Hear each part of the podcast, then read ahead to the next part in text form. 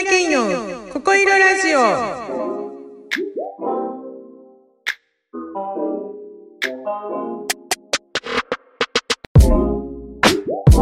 ここいろラジオとは15年以上ヒーラーをしている K がスピーチャーな話から日常の笑える話まで自分勝手におしゃべりするヒーリングラジオです。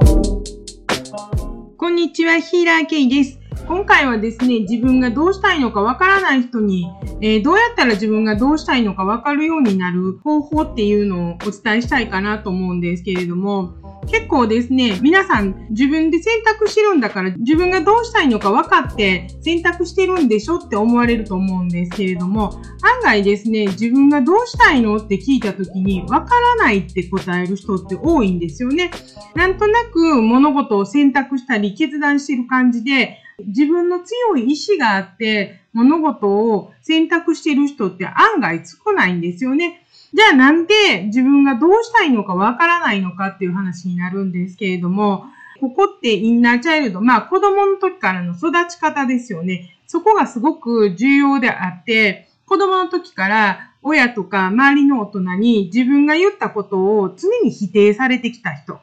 何々したいってもそんなもんはできへんとか、そんなお金ないとか、そんな無理や、みたいなことを言われてきた人ですよね。あと、自分が何かをしたいという前に、はい、これしときとか、はい、もうこれに決めときとか、はい、もうこうしといたから、みたいな感じで、自分の意見を全く聞かずにですね、親や周りの大人が勝手に決めたことを押し付けてくるようなところで育った人とか、あとですね、自分がこうしたいって言っても、うん、わかったって言ってくれても、結果論的に、あ、ごめん、それ無理やわって、後で自分の思いを翻されてきた人とかですね、そういった人たちっていうのは、どうしたいですかって聞かれた時に、自分の幼少期から育っていく過程の中で、それを選択するっていうことを育ててもらってないんですよね。だから、どうしたいかって聞かれても、どうしたいかわからないんですよね。あと、あんまり、うん、なんだろう、欲を持たなくなってしまってるんですよね。あの、7つの習慣とかで、主体的であることが大事だって、自分の中で、自分で自分の人生なんだから自分で選択していくんだよっていうことを、成功法則の中で他にもよく言われるんですけれども、そもそも育ってきた環境の中で選択するということをしてこなかった人間、してこなかったっていうのはおかしい言い方になるんですけれども、させてもらえなかった人間、選択することをさせてもらえなかった人たちっていうのはですね、自分から主体的に選択するっていう、なんだろう、概念がないというか、自分の人生なんだけれども、自分が主導的にやっていくっていう自己、自我ですよね。自我が育ってないんですよね。だから、いいよ、取って自分で選んでいいんだよ。もう何の問題もないから自分がしたいようにどうしたいかを考えて動いていいんだよって言われても、えってなるんですよね。自分から、うん、何かを取りに行くっていうことが許されなかった環境の人たちっていうのは、与えられることの中で選択することはできるんだけれども、何もない中で自分から選択していくっていうことは、要できないんですよね。困るんです。だってそんなこと子供の時からしたことないから。だから、この中から選んでくださいっていうことならできるんです。でも何もない中から自分の好きなように選んでいいよって言われると、どうしようって迷ってしまうんですよね。そこには何が出てくるかっていうとですね、無意識に自分の選んだものに対して否定されるんじゃないだろうかとか、何か言われるんじゃないだろうか、傷つけられるんじゃないだろうかっていう不安と怖さが出てくるんですよね。だから、相手が喜び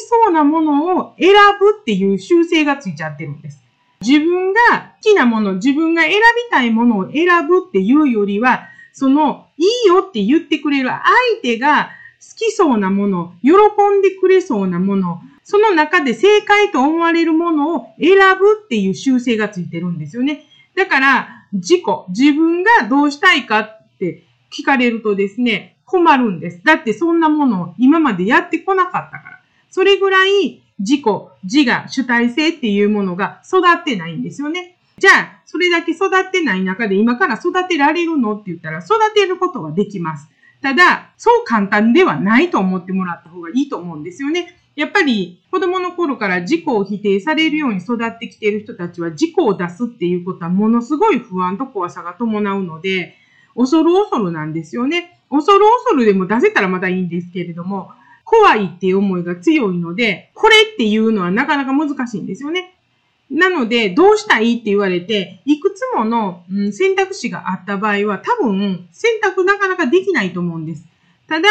やっぱりね、もう大人になると選択していかなきゃいけないことっていっぱいあると思うんです。なので、まず何をするかっていうと、自己、自分の感覚、感情を把握するっていうことがすごく大事なんですよね。じゃあ、それはどういうことかっていうとですね、どうしたいって聞かれると選択肢ってものすごく多くなるじゃないですか。そうじゃなくって、イエスかのプラスかマイナス、いいと思うか、嫌と思うか、はい、いいえ、そこで選択していくと思ってもらったらいいんですよね。これはですね、損得感情が動いてしまうと逆に言うと厄介で、心の感覚的なものっていうのを大事にするっていう部分になります。心の中の感覚。だから自分の中でいいとか悪いとかではなく、あ、これいいかもとか、こっちの方が好きかも、あ、これ嫌いかもこれは嫌かもとかっていう、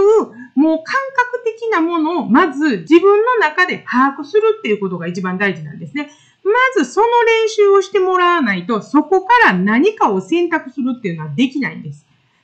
要は自分の中の好き嫌いですよね。そこをちゃんと自分で把握するっていうことから主体性、自己っていうものが育ち始めるんです。小さい子供って、はっきり言うじゃないですか。これ嫌とか、これ好きとか、こんなん嫌いとか、これはいいとか。あれって本当に自分の感覚だけで言ってるんですよね。だからそこに損得感情も何にもなく、素直に自分の感覚に従って動いてるんです。この感覚を、要は取り戻すことから始めないといけないんです。でも、その子供の頃から10年、20年、長い間、親に否定されたりとか、否定されるのも言葉で否定されてる人もいますけど、押し付けられるのも否定されてることですから、自分っていうものを親や周りの大人に否定されてきた人たちっていうのは自分の感覚を表に出すことをものすごく怖がります。なので、まずは出せないかもしれないけれども、これが好き、これが嫌い、これは嫌、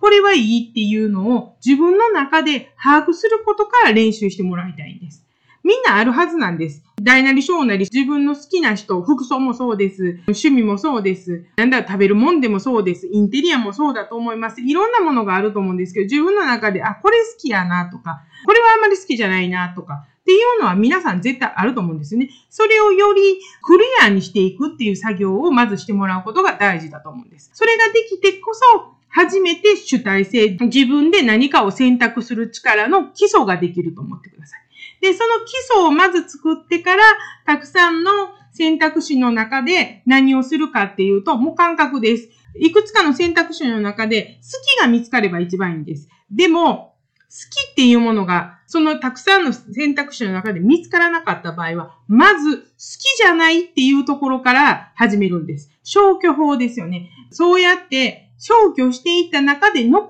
たものっていうのが自分の中でまだいいっていう選択肢だと思いますんで、まずそこから始めてもらうことが大事なのかなと思うんですよね。大人になって何かを選択してももう誰にも会社の仕事はちょっと別ですけれども、基本も自分が好きなこと、自分がやりたいこと、自分の中で思いっている言葉を口に出しても、親以外ですよ。親はまあややこしいんですけど、親以外の人はそこまで否定しません。大体ほとんどの人は受け入れてくれますから、怖がらずに自分の思いを口に出してもらうっていうことは大事なのかなと思います。そのためには、まず自分の中で好き、嫌い、いい、悪いっていうのを把握してもらうことがすごく大事だと思ってください。そうすることによって自分がどうしたらいいかっていうのは少しずつ分かってきます。ただ、これは時間がかかります。昨日今日やって1週間で習得できるかって言ったら無理です。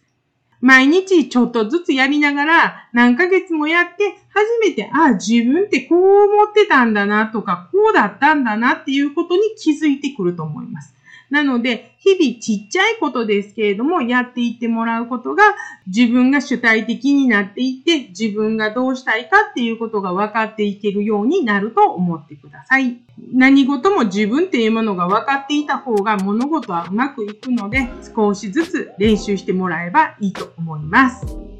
では、本日はここまでです。また来週お会いしましょう。さようなら。